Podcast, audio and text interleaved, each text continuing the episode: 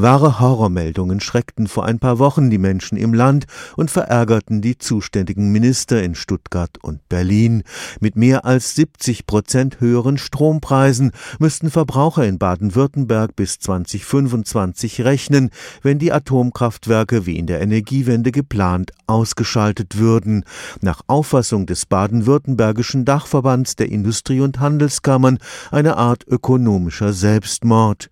Doch die Studie des Karlsruher Instituts für Technologie, auf die sich diese Kritiker berufen, gibt genauer betrachtet ein Horrorszenario gar nicht her. Wir machen eben gerade keine Politik. Und deswegen war ich auch ein bisschen unangenehm berührt über den Sturm, den diese Studie hervorgerufen hat, weil andere natürlich die Ergebnisse benutzen und damit ihre politischen Richtungen zu färben oder zu beeinflussen, zu nutzen oder zu widersprechen. Dr. Karl Friedrich Ziegan ist im KIT-Zentrum Energie für die erneuerbaren Energien zuständig.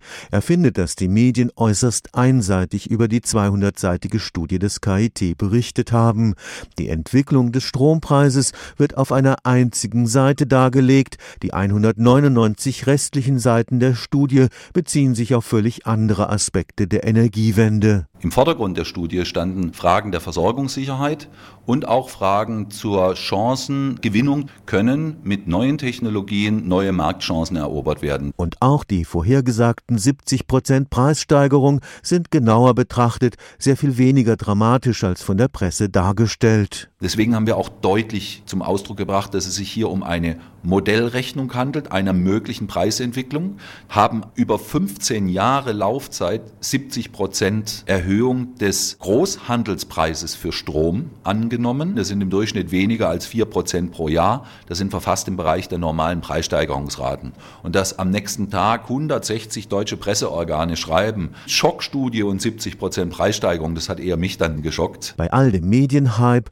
wurde eine wichtige Botschaft der KIT-Studie völlig vernachlässigt. Welche Chancen in den neuen Technologien drin liegen für baden-württembergische Unternehmen beispielsweise? energieeffizientere Geräte, neue Netzkomponenten, Dinge, die wir entwickeln müssen, die Kombination aus Smart Home, Smartphone, Smart Car, Smart Mobility, da liegt eine ganze Menge Potenzial drin. Das möchte ich auch gerne, dass darüber berichtet wird. Stefan Fuchs, Karlsruher Institut für Technologie.